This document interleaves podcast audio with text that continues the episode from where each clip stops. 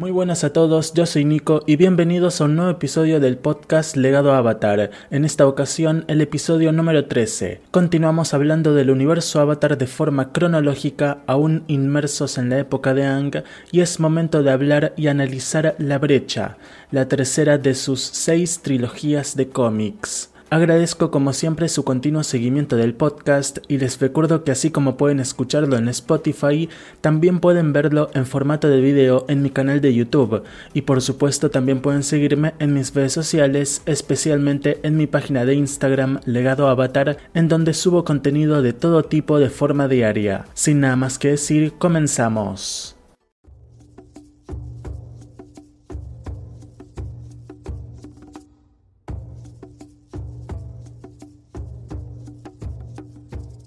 Mientras que la búsqueda nos presentó una historia totalmente distinta a su predecesora que me fascinó y por la cual la galardoné con un 10 de 10, la brecha vuelve a los arcos argumentales iniciados en la promesa, solo que sin tanta importancia política y proponiéndonos una perspectiva más social de todo lo que significa que Yudao, así como muchas otras colonias tras ella, estén dando forma a gobiernos de coalición, combinando no solo personas de distintas naciones, sino también diferentes talentos y por lo tanto costumbres. Poco a poco vemos la formación de una innovadora cultura que combina elementos del pasado pero a su vez da forma a un futuro totalmente nuevo, ya que la trilogía incluso nos presenta que personas de la tribu Agua ya han comenzado a emigrar a esta nueva zona, puesto que las oportunidades laborales comienzan a aumentar. A su vez, y gracias a estas dos personas, se nos da una pista de la situación actual de la tribu Agua del Sur, ya que si bien las jóvenes presentes en esta trilogía nos comentan que las cosas en la tribu del sur no han sido sencillas tras el final de la Guerra de los Cien Años, en un par de trilogías veremos que esto es incierto, ya que veremos un gran avance industrial y social en dicha tribu. Sin embargo, estas jóvenes puede que se estuvieran refiriendo a que la situación no es fácil para los locales, ya que como veremos luego en la trilogía Norte y Sur, la cada vez mayor presencia de los norteños comenzó a amenazar a los sureños. Pero bueno, eso ya es un tema de Norte y Sur que trataremos la próxima semana. Volviendo a la brecha, el conflicto en cuestión es el choque entre el pasado y el futuro, entre la tradición y la modernidad, y quienes se embanderan en estos conceptos son dos personajes que conocemos muy bien, Ang y Toph. Ya luego hablaré de ellos en profundidad en la sección de personajes. La historia como concepto en general fue muy interesante, pero me temo que la primera parte fue un desperdicio total de páginas. No pasó absolutamente nada y lo poco que sucedía no tenía fuerza alguna, eran momentos breves, choques suaves y no nos dejaron ver ni un atisbo del elemento espiritual de la trilogía ni siquiera en el final. Sí que tengo en cuenta, claro, que el conflicto iniciado entre Ankitov encuentra una pronta solución porque tiene sentido que por ser amigos de ya un par de años, ambos ya se conocen bien y saben qué límites pueden cruzar y cuáles no. Y si bien Toph cruza varios más de los que cruza Ang, este es un ente que vive del perdón y la aceptación a lo turbulento, por lo que decir verdad, ella es bastante afortunada. La segunda parte es mucho más informativa y abierta con respecto a la historia principal, pero seguí sintiendo una suavidad extrema en cómo se abordaron varios eventos y encuentros de personajes. En específico hablo del reencuentro entre Lao Beifong y su hija Toph. Sentí que esas escenas fueron demasiado débiles a nivel argumental y que no se atrevieron a darnos ningún diálogo en verdad interesante. También tengo que agregar que sí que me di cuenta de que gran parte de que la historia no me pareciendo para nada interesante es por el hecho de que ya la conozco desde hace varios años. Sé bien qué va a pasar y quizás por eso que estoy siendo bastante más crítico con el camino hasta llegar a esa conclusión. Pero también debo decir que esto mismo me pasó con las dos trilogías anteriores y que con la búsqueda, por ejemplo, me llevé una grata sorpresa por lo bien edificada que estuvo la historia principal. En esta ocasión, lamentablemente, encuentro muy poco anhelo por ver más. Siento incluso menos interés por la historia que el que sentí en su día por la promesa, y eso sí que es decir mucho. La última parte de esta segunda entrega es probablemente uno de los mejores momentos de la trilogía. Esa única y última viñeta gigante transmite muchísimo y me pareció hasta emotiva. Ya les comentaré más sobre ella luego, por supuesto, en la categoría de mejores y peores escenas. Ya en la tercera parte la historia avanza a pasos agigantados, culpa de que las dos partes anteriores fueran tan suaves con respecto a todo, pero igualmente todo funciona y encaja bien. Creo que uno de los mejores elementos de la trilogía, si bien no fueron principales, fue tener presentes a los acólitos del aire. Estos estaban ahí para aprender de Ang las costumbres de los nómadas aire y a su vez aportaban con pequeños momentos agradables y hasta adorables. No llegaron a ser tan graciosos como las gallinas de Toff, pero al menos no terminaron siendo insoportables como estos. Y hablando de las gallinas, estas aparecen y debo admitir que tienen un par de momentos graciosos, pero por suerte no están para nada involucrados en la historia, así que no llegaron a ser insoportables. Cuando la historia ya terminó, me sorprendió para mal ese salto de tiempo de tres meses. Me pareció demasiado exagerado, en especial porque esta trilogía, temporalmente, va muy de la mano con las trilogías que le siguen, Humo y Sombra y Norte y Sur, por lo que sentí que este salto de tiempo fue innecesario, en especial cuando luego tienes a Toph comentándole a Satoru que no la ha invitado a visitar la refinería a pesar de llevar dos semanas abierta otra vez. Pero bueno, es algo muy mínimo que voy a ignorar. En fin, volviendo a la historia en general y ya poniendo fin a este análisis principal, La brecha es una historia bastante tranquila que tiene un aumento gigantesco en el final, subiendo sus escalas en todos los aspectos y convirtiéndose finalmente en una trilogía muy inestable, pero que a su vez logra cumplir su objetivo de poner en el punto de mira el avance industrial del mundo avatar, con todas las implicaciones sociales y culturales que esto significa, a su vez que no se permite olvidar el aspecto espiritual que Ang como avatar y ahora también los acólitos del aire representan. Si bien hay varios elementos y tramas que no me gustaron, creo que al final lo importante también es la emoción que te genera la historia y si te hace pensar en ciertos temas, y a decir verdad, Avatar logra dar en el clavo en esas cuestiones y logran poner sobre la mesa debates muy interesantes. Salvo quizá la trama de Toph con su padre, los problemas a los que los personajes se enfrentan se sintieron muy orgánicos y me gusta cómo el mundo Avatar está avanzando lentamente, a su vez que con un buen ritmo, hacia lo que veremos en la segunda serie animada. Por otro lado, ya en un momento hablaré de Sokka y Katara y el cómo estos dos personajes son una especie de pegamento que funcionó bien en la promesa, lo hizo excelentemente en la búsqueda y que en esta tercera trilogía también cumplió muy bien su papel. Pero bueno, ya para terminar esta sección, esta trilogía nos presentó un avance, un vistazo al futuro industrial, espiritual e incluso social del mundo avatar, y por lo menos en eso creo que acertaron.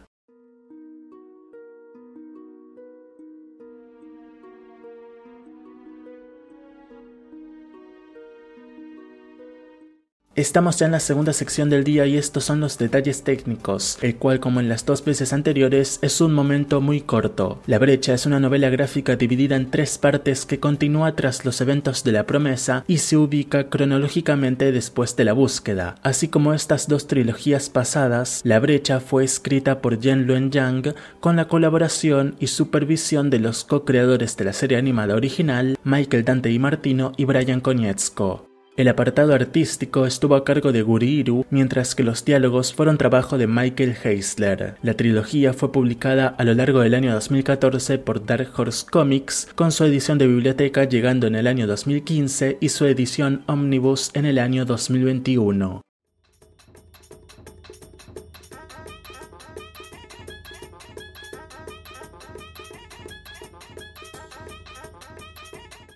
Ahora sí pasamos a hablar de los personajes de la trilogía, dividiéndolos en dos grupos, mejores y peores. Pero bueno, con esta trilogía se me ha dificultado bastante hacer esta división, así que vamos pronto a buscar entender un poco el por qué ciertos personajes se comportaron como lo hicieron durante la trilogía.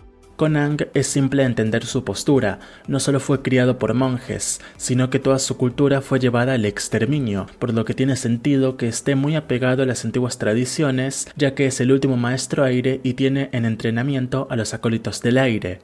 Con Toph, no obstante, hay una forma simple y una forma compleja de entender su posición en esta historia. Por un lado, sí es una chica moderna en el sentido de que le gusta la tecnología, controla el metal con el que están hechas las máquinas y tiene este trauma interno con su familia que vemos simbolizado apenas al inicio de la trilogía. Pero por otro lado, me costó mucho tomármela en serio en su posición por lo poco comprometida que estaba en verdad con la causa. Durante la trilogía, vemos a Toph moverse mucho por sus sentimientos y la verdad es que no parece importarle mucho cualquier cosa que sobrepase el cómo se siente y el cómo o el dónde está cómoda. Primero que nada, Toph se mueve o es movida a partir de su propio egocentrismo, el cual sabemos no es poco. Queda evidente entre las primeras páginas que el autor tiene plena intención de convertirla en una especie de antagonista de Ang y todas sus tradiciones, con viñetas tan simples como Ang explicando todo lo que harán durante el festival de Yangsheng y Toph soltando un eructo.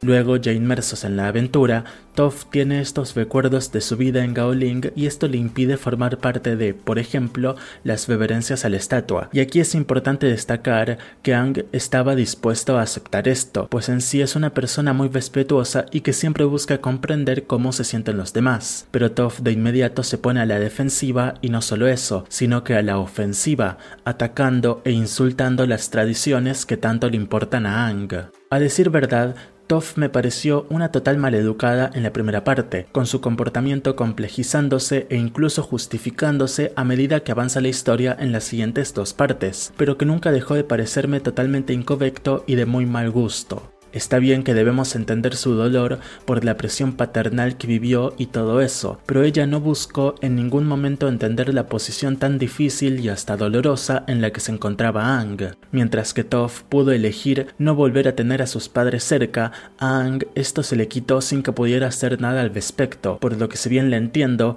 me es imposible aceptar las acciones y decisiones de Toph durante la trilogía. Es por esto que decidí incluir a Ang entre los mejores personajes mientras que a Toph le incluyo entre los peores.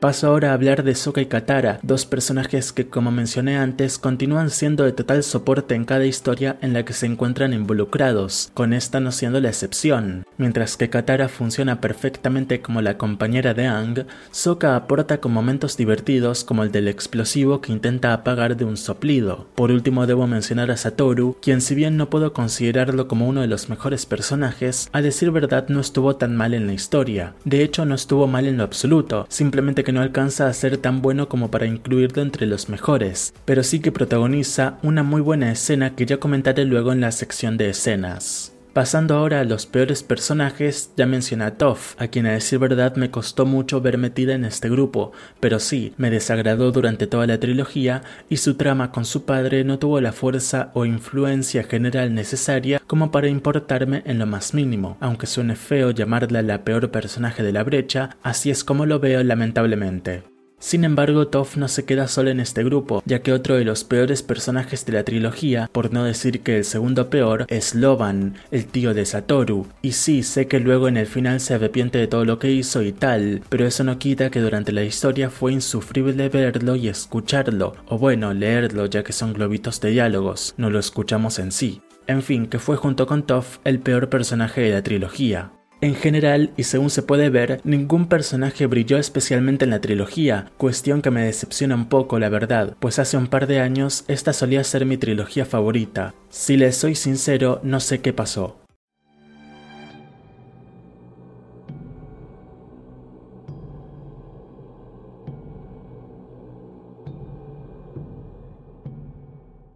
Es momento de hablar de los mejores y peores diálogos, pero lamentablemente me volvió a pasar lo mismo que en la búsqueda, no encontré ningún diálogo que merezca el título de peor diálogo. Con esto no digo que no haya diálogos malos, sino que hay mucha monotonía en las conversaciones y tan solo se construye una historia poco interesante. Lo único que podría mencionar son los diálogos molestos de Toph en la primera parte, pero no me parece en verdad algo para destacar ni de forma negativa. En cuanto a los mejores diálogos, sí que encontré un par de frases interesantes más que nada en el final de la trilogía, pero antes quiero mencionar una frase que dice el avatar Boku al inicio de la tercera parte. Este le dice a Ang, tus vidas pasadas solo podemos aconsejarte desde la perspectiva de nuestras propias historias de vida, basadas en nuestros triunfos y fracasos. Como el avatar debes encontrar el equilibrio, no solo entre los espíritus y los humanos, sino también entre el pasado y el presente, entre nosotros y tú. Me pareció una frase medianamente interesante que logró llenar el vacío sustancial de la escena, pero eso ya lo mencionaré luego.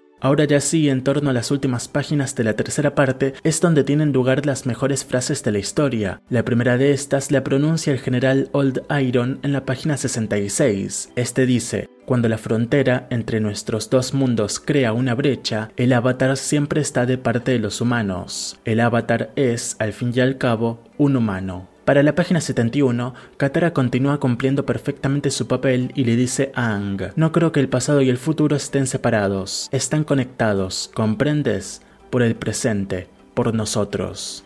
Finalmente, en la página 74, Lady Tianhai pronuncia la que en efecto es la mejor frase, el mejor diálogo de toda la trilogía. El Gran Espíritu nos dice, la humanidad falla de vez en cuando, pero ustedes saben cómo aprender de los errores del pasado. Lo han hecho anteriormente y pueden hacerlo otra vez. Yo creo que a lo largo del tiempo crearán una civilización que conserva y protege a medida que crece. Los espíritus siempre tendrán un sitio en este mundo, siempre y cuando tú, y humanos como tú, creen uno para nosotros. Esta última frase no solo da forma a una gran conclusión para esta historia, sino que además hace referencia a la serie de la sucesora de Ang, en donde este mismo tema está mucho más explorado. Ansío que el podcast llegue hasta el libro Espíritus para que podamos hablar del tema entre todos.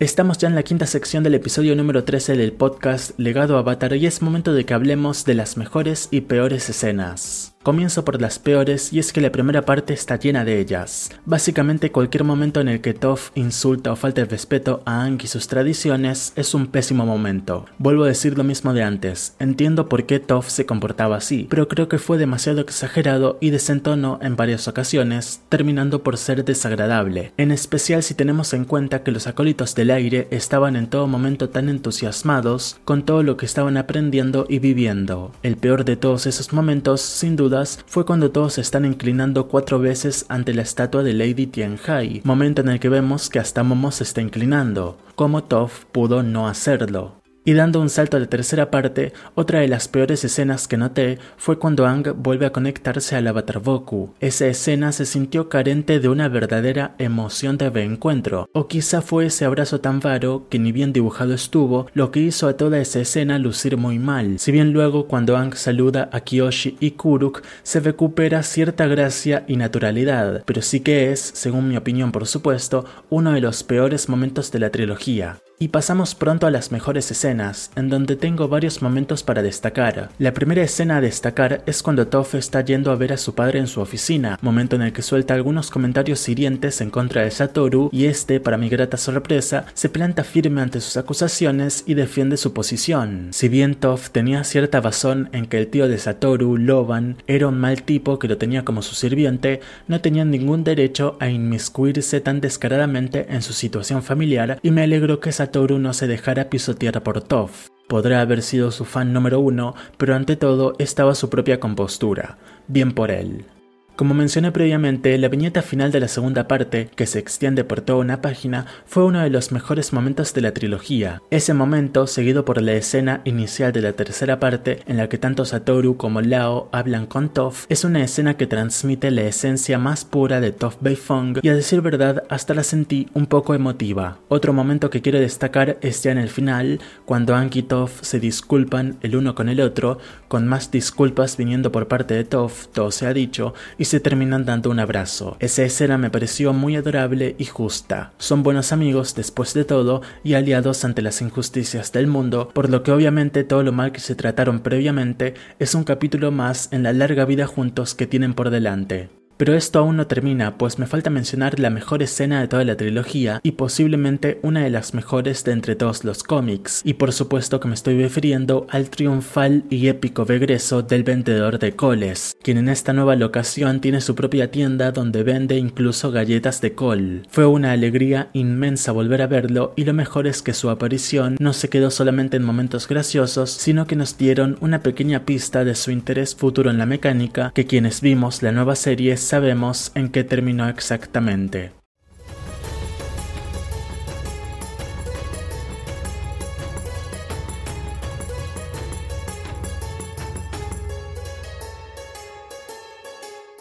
Estamos ya en la sección de acción y espiritualidad, por lo que comienzo hablándoles de cada batalla presentada en esta trilogía. La primera parte nos presenta únicamente dos batallas, o una batalla y media, ya que la primera sí que es una pelea entre los policías de Satoru vs Ang, con cierta participación de Katara, mientras que la segunda son Ang y Toph deteniendo una máquina que se descontroló. Y sí, eso fue todo. La segunda parte también nos presenta únicamente dos batallas, pero estas son sorpresivamente más largas. La pelea entre el equipo Avatar contra los guardias de Loban, los rinocerontes budos, fue más que nada buena por su larga extensión, a su vez que tuvo secuencias de diálogo bien insertadas. Por otro lado, tuvimos flashbacks o vistazos al enfrentamiento del Avatar Yangshen con el temible espíritu Old Iron, el cual estuvo también bastante bien. La tercera parte nos trae muchísima más acción, comenzando con Ang intentando destruir la fábrica, siendo detenido por un muro de piedras de Toph y sus gallinas. Mientras Ang termina por enfrentarse a estos cuatro maestros metal, tenemos a Sokka y Satoru peleando un poco y ganando gracias al ingenio de los no maestros. Katara tiene un buen momento salvando a Sokka, Satoru y Loban, y ya por último tenemos la gran pelea de Ang versus el espíritu Iron, con Ang habiendo creado una especie de Megazord de piedra. Toph y sus estudiantes ayudan un poco controlando la armadura de metal del gran espíritu, pero finalmente el momento más épico, asombroso y a su vez lamentable de la pelea se lo lleva a Ang cuando este da el golpe final al espíritu. Es una escena que termina con tristeza por la muerte del espíritu, aunque como Lady Tianhai comentará luego, un espíritu nunca muere en verdad, sino que se transforma en algo nuevo, así que podemos estar tranquilos, pues el buen Old Iron estará bien. Esa fue básicamente toda la acción que nos presentó esta trilogía, y a decir verdad, estoy bastante contento con cómo se distribuyó, si bien sí que la primera parte flaqueó un poco, pero el final compensa eso y nos ofrece acción a nivel de un final. Hace unos días, además, les comentaba como en este tipo de cómics nunca veremos una batalla de 10 páginas o más, pero la tercera parte de esta trilogía nos ofreció justamente eso, así que hay que reconocerlo como es debido. Ahora sí, pasamos a la segunda parte de esta sección, hablando un poco de la espiritualidad en torno a la historia. La espiritualidad en la brecha fue sin dudas uno de sus elementos más fuertes, y esto tiene su lado positivo y su lado negativo. El lado positivo es que la historia se propuso desde el principio contarnos más sobre las costumbres nómadas aire. Tenemos a Ang como uno de los protagonistas y también están presentes estos tres jóvenes y simpáticos acólitos del aire, por lo que la trilogía logra con éxito tratar temas espirituales, con Ang hablando no solo con Yangshen sino también con Boku, con quien de paso sana la brecha que había causado por decisión propia en el final de la promesa. Así que en general el tema espiritual está muy bien tratado y es fácilmente el tema central de la trilogía. Ahora bien, el lado negativo de esto es que la espiritualidad en la historia opacó absolutamente todo lo demás, y es que otra de las propuestas argumentales de la trilogía era contarnos más sobre los cambios sociales e industriales que se están llevando a cabo en el mundo avatar en estos tiempos. Si bien obviamente tuvimos a Satoru presente y quienes leímos Desequilibrio sabemos que en ese entonces lo volveremos a ver, creo que no se logró transmitir de la mejor forma posible todo el aspecto social, industrial y moderno de esta nueva industria y de todos los cambios que, quienes vimos la segunda serie, sabemos están en camino. Esto también lo noté en Toff, en cómo ella es la abanderada de la modernidad, de la tecnología, de las industrias, del cambio, pero en ningún momento está verdaderamente comprometida con la situación y solo está del lado de Satoru porque éste le tiró tres o cuatro halagos al conocerla. Pero ni siquiera esto bastó, pues luego ella lo trata con desdén y lo llama sirviente llorón. Así que en verdad, y por culpa de Toff, no pudimos apreciar un verdadero aspecto industrial y técnico de estas industrias tierra fuego, y también por otro lado se le dio muy poca centralidad o hasta poca importancia a esas dos hermanas de la tribu Agua del Sur que Sokka y Katara conocían. Si bien creo que cumplieron su función base, que creo que era básicamente lanzarnos algunas pistas para la próxima Norte y Sur, si bien como dije antes, creo que uno de los diálogos de esas chicas coincidió con la verdadera situación de la tribu Agua del Sur, pero de una manera confusa. Pero bueno, los flashbacks a los tiempos de Lady Tianhai me fascinaron y algo que me parece interesante es cómo cambia el estilo de dibujo a uno muy similar al utilizado en los episodios Comienzos parte 1 y 2, donde nos cuentan la historia del Avatar One en la nueva serie. De hecho, se nos comenta que cuando sucedió todo lo de Tianhai, los espíritus aún eran libres por el mundo físico, lo cual técnicamente haría que esos eventos tuvieron lugar antes de que naciera el primer avatar apenas mencionado, por lo que entonces me surgió una duda, ¿por qué esos humanos están ahí, formando sociedades terrestres, cuando se supone que aún están confinados dentro de los leones tortuga? A menos, claro, que lo de Tianhai y Old Iron sucede en verdad después de los tiempos de Wan, con esa frase que dice cuando los espíritus aún vagaban por el mundo de los humanos, no teniendo sentido, o quizás simplemente se refiere que a pesar de que los portales espirituales ya estaban cebados, igualmente seguían habiendo espíritus vagando por el mundo físico, como sabemos que en efecto así era, pues aún estaban Heibai, la madre de los Vostros y la dama pintada, entre quizá algunos más. Así que bueno, lo último que puedo decir sobre la espiritualidad en esta trilogía es que tiene más elementos positivos a su favor que los que tiene de forma negativa, y que el viaje espiritual que tuvo que hacer Ang para hablar con Yang terminando no solo en el enfrentamiento a Old Iron y esa pequeña charla con Lady Tianhai, sino también en el nuevo festival de amistad con los espíritus, estuvo bien y se sintió adecuado, pero ya sin tener nada que ver con lo espiritual, lo que me falló en la historia fue todo el aspecto contrario al espiritual es decir, lo humano, industrial y demás.